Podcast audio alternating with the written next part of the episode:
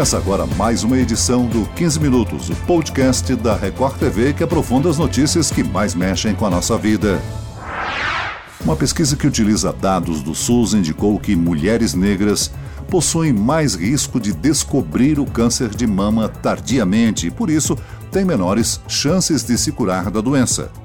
Os dados revelaram que 40% das pacientes pretas ou pardas foram diagnosticadas com a doença já em estado avançado. Provavelmente o que explica a nossa diferença é a discriminação racial, é a discriminação social dentro do sistema de saúde. As filas de espera e a falta de conhecimento estão entre os fatores que fazem com que mulheres com renda mais baixa estejam entre as mais vulneráveis ao agravamento da doença e que os exames de qualidade realizados na época certa podem representar até 97% de sucesso em um tratamento. Um exame bem feito, ele faz toda a diferença na vida de uma mulher. Se você faz uma mamografia ou faz um ultrassom de péssima qualidade, você vai estar dando uma falsa segurança. Para conversar sobre essa questão, nós convidamos a médica radiologista especialista em diagnóstico por imagem, doutora Tereza Cristina Ferreira. Bem-vinda, doutora. Olá, é um prazer estar aqui com vocês, falando de um assunto é, tão polêmico e, e, tão triste para as mulheres, né? principalmente para as mulheres negras. É um prazer muito grande estar aqui com vocês. Aqui comigo também está a repórter Gisele Ramos, que realizou uma reportagem sobre a pesquisa no Jornal da Record. Olá, Gisele. Ei, Celso. Ei, doutora. É um prazer estar aqui participando desse podcast, falando de um assunto tão importante, né, com uma estatística tão relevante para fazer com que todos reflitam sobre esse assunto, né? Celso, a gente observa nessa pesquisa da Universidade Federal aqui de Minas Gerais dados do Sistema Único de Saúde analisou 60 mil pacientes em tratamento contra o câncer de mama. E esses dados revelaram, como eu disse, uma estatística muito preocupante. 40% das pacientes pretas ou pardas foram diagnosticadas com a doença já em estado avançado. E essa pesquisa mostra né, que talvez se houvessem políticas públicas para o enfrentamento da doença, essas diferenças no tratamento, de acesso ao tratamento, poderiam ser reduzidas, né? Vamos ouvir então o que, que uma paciente que teve muitas dificuldades nesse tratamento e também na demora da reconstrução da mama disse pra gente. A reconstrução de mama não é fácil para nós do SUS. É uma luta, você tem que lutar, porque senão você não consegue fazer reconstrução de mama também. Mas eu não sei se vai ser esse ano, quanto tempo que vai ser ainda. O câncer, ele não tem cor, ele não brinca, é uma coisa séria e eles não tem isso como sério, porque eles demoram muito. Agora, doutora, muitas mulheres precisam recorrer ao SUS para fazer o tratamento do câncer de mama, né? Como você disse, muitas dependem do SUS para isso. Mas como a gente ouviu agora no caso dessa paciente, a cirurgia dela demorou demais para ser marcada, depois teve um certo atraso. Então, dependendo do estágio, do estágio, isso pode custar a vida da mulher, né? Dependendo do lugar, como fora das capitais, por exemplo, existe uma discriminação social muito grande no SUS. É, eu, eu não sei se seria uma discriminação social, eu acho que seria mais uma desorganização. Eu, eu, percebo aqui, por exemplo, Belo Horizonte, que é uma grande capital, né? É, as mulheres têm muita dificuldade de fazer o diagnóstico. Então, assim, é, apalpou o nódulo, eu estou com uma, um problema, eu tenho dificuldade para marcar o meu primeiro exame, depois eu tenho dificuldade para marcar a mamografia, e se eu preciso fazer uma biópsia, então, é, são muito poucas que fazem, é, locais que fazem biópsia pelo SUS aqui na, na, nossa cidade. Então, elas têm dificuldade de ter acesso a, ao diagnóstico. Quando elas têm acesso ao diagnóstico, ainda têm dificuldade de marcar a cirurgia. E isso, com a pandemia, ficou muito pior. Porque eu, eu, na minha prática agora, eu estou vendo que a gente retrocedeu anos o diagnóstico é, do câncer de mama. Eu estou pegando aqui nódulos grandes, já com metástase axilar, e isso é um caos para a mulher. Que uma coisa é você fazer o diagnóstico de um nódulozinho pequeno. Você faz uma cirurgia conservadora, você continua com a sua mama, às vezes você não precisa nem de quimioterapia, nem de radioterapia, o que é muito diferente de um câncer já avançado com metástase.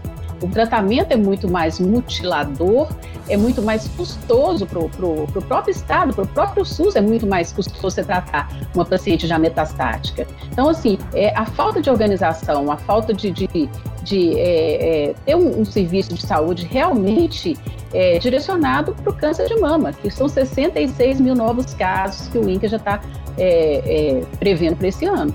Doutora, com base na pesquisa da Universidade Federal de Minas Gerais, por que, que essa doença é detectada mais tardiamente nas mulheres negras?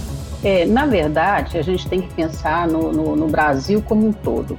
A mulher negra ela tem menos acesso aos serviços particulares de saúde, então ela depende mais do SUS do que as outras mulheres.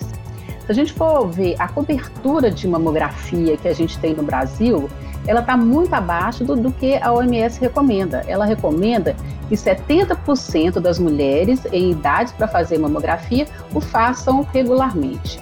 Aqui no Brasil, aqui na região sudeste, que é onde a gente tem é, mais é, cobertura, a gente está com 27% do SUS, é, 27% das mulheres fazendo mamografia na idade em que elas precisam fazer. Então, quando você não faz mamografia de rastreamento, você faz a mamografia que a gente chama de diagnóstica. É aquela que a mulher já percebeu uma alteração na mama, aí que ela vai procurar fazer o, exame. Quando a mulher já percebeu uma alteração na mama, a gente já tem o câncer de mama no estádio mais avançado, porque os nódulos, quando eles já são palpáveis, normalmente eles têm mais de 2 centímetros. Então, assim, é, a gente tem que reestruturar o serviço de saúde para que as mulheres tenham acesso à mamografia de rotina, que é aquela que vai diagnosticar o câncer de mama antes dele estar palpável. E as mulheres negras, por, por toda a nossa sociedade, todo o, o contexto que a gente vive nele, elas têm menos acesso ainda a esse serviço de saúde.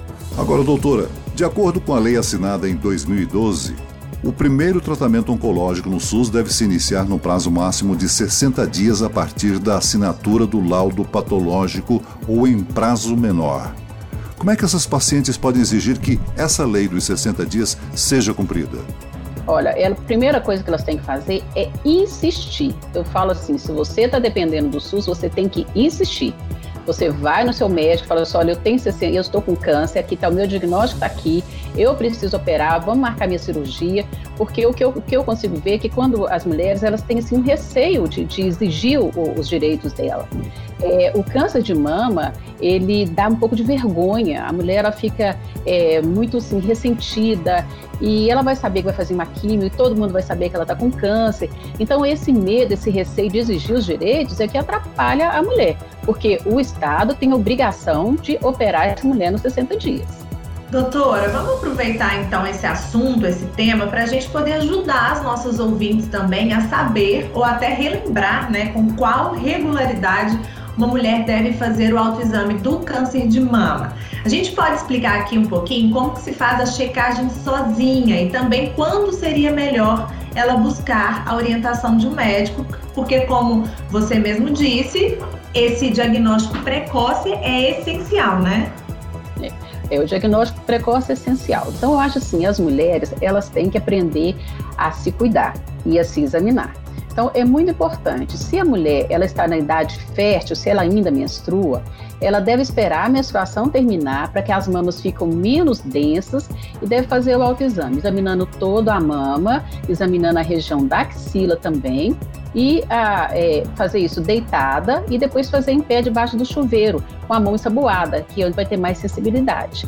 É muito importante, depois que terminou, fazer uma expressão da mama, como se fosse tirar um leite porque uma secreção de sangue, uma secreção escura, é uma coisa preocupante também. E fazer a mamografia com regularidade, porque só o autoexame ele não resolve, porque, como eu disse, quando você vai apalpar um tumor, normalmente ele já está maior que 1, 2 centímetros. Então tem que fazer a mamografia com regularidade, principalmente se você tiver história familiar positiva para câncer de mama. Exatamente isso que eu ia te perguntar, doutor. E para essas mulheres que possuem esse histórico, né, elas devem fazer o autoexame então com mais regularidade ou até ir ao médico com mais regularidade? Olha, a mulher que tem o histórico de câncer de mama na família, ela tem que ter um mastologista para acompanhar essa mulher. Normalmente, a gente fala o seguinte: você deve começar a fazer a mamografia 10 anos antes do caso da sua família. Então, por exemplo, se sua irmã teve câncer de mama aos 50, desde os 40 que você deve começar a fazer mamografia. Se ela teve aos 40, aos 30 anos você já tem que começar a fazer sua mamografia com regularidade. Então, essas, essas pacientes são muito importantes que elas é, procurem um atendimento médico especializado. Doutora, apesar de raro, o câncer de mama pode atingir homens também, não é mesmo? De acordo novamente com o INCA, 1% dos casos de câncer de mama são registrados em homens. O autoexame de detecção pode ser feito do mesmo jeito nos homens? Sim, nos homens pode ser feito da, da mesma forma que nas mulheres. Como o câncer de mama em homens ele é muito raro, é, eu vejo que os homens eles não têm costume de se examinar. E quando eles aparecem para fazer algum tipo de exame com a gente, já estão com nódulos maiores, né? Então, assim, o homem sim tem que ter muita atenção. Nódulo na mama de homem não é uma coisa normal.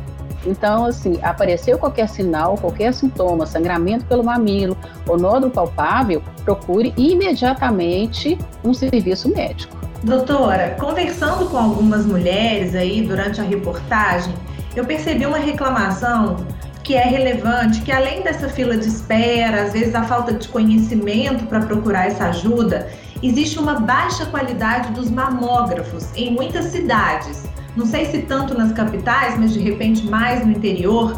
Isso, claro, prejudica, mas isso também causa uma insegurança nas mulheres de procurar esse tratamento? Olha, a baixa qualidade do mamógrafo, ela atrapalha em tudo. Porque se a mulher, ela, ela tá com alguma alteração na mama, ela procura um serviço de saúde e ela faz uma mamografia mal feita, que vai falar com ela que ela não tem nada, porque a mamografia não viu o câncer dela, ela vai se sentir segura. E aí é que ela vai atrasar mais ainda no diagnóstico. Então, assim, é importantíssimo que seja feito é, treinamento com essas técnicas que trabalham com os mamógrafos no interior, que seja feita fiscalização, principalmente nas cidades pequenas, porque é uma falsa sensação de segurança que atrapalha mais do que se ela não tivesse feito o exame. A pandemia que atravessamos tem provocado uma diminuição no atendimento e também no tratamento do câncer de mama aí em Belo Horizonte? Nossa, Celso, aqui vou te falar, tá uma tristeza. Porque a gente já tinha uma cobertura muito pequena, né, dessa, de, dessa de mamografia nessas mulheres, principalmente quem depende do SUS. E como a gente entrou numa pandemia, é, o acesso das mulheres ao serviço de saúde, ele ficou muito, muito mais difícil. Então, assim, elas estão tendo mais dificuldade de marcar o primeiro exame, mais dificuldade de marcar a mamografia, que grande parte dos serviços de mamografia funcionam dentro do hospital. E as pessoas também estão com muito medo, elas têm medo de um serviço de saúde pegar Covid. Então, assim, é, é, realmente o panorama está muito assustador e a gente está vendo que o câncer de mama ele não entra em quarentena. Então, nós estamos vendo nódulos maiores, metástases axilares. Essas mulheres vão sofrer muito mais, elas vão ter que fazer cirurgias mais mutiladoras, mais tratamento de quimioterapia, mais tratamento de radioterapia. Então, assim, é, não pode descuidar, não pode ficar com medo do Covid e deixar de procurar atendimento. Tem que procurar sim. Muito bem, nós chegamos ao fim desta edição do 15 Minutos. Eu agradeço a participação da médica radiologista especialista em diagnóstico por imagem, doutora Tereza Cristina Ferreira. Foi um prazer estar aqui com vocês, viu? Obrigada pelo convite. E agradeço também a presença da repórter da Record TV, direto de Belo Horizonte, Gisele Ramos. Eu que agradeço, Celso, doutora Tereza, obrigada por todos os esclarecimentos. E, gente, vamos fazer o exame. Vamos fazer o exame de alto toque para que ninguém tenha essa doença. Obrigada. Esse podcast contou com a produção de Homero Augusto e dos estagiários Andresa Tornelli e David Bezerra. A sonoplastia de Pedro Angeli. E eu, Celso Freitas, te aguardo no próximo episódio. Até lá!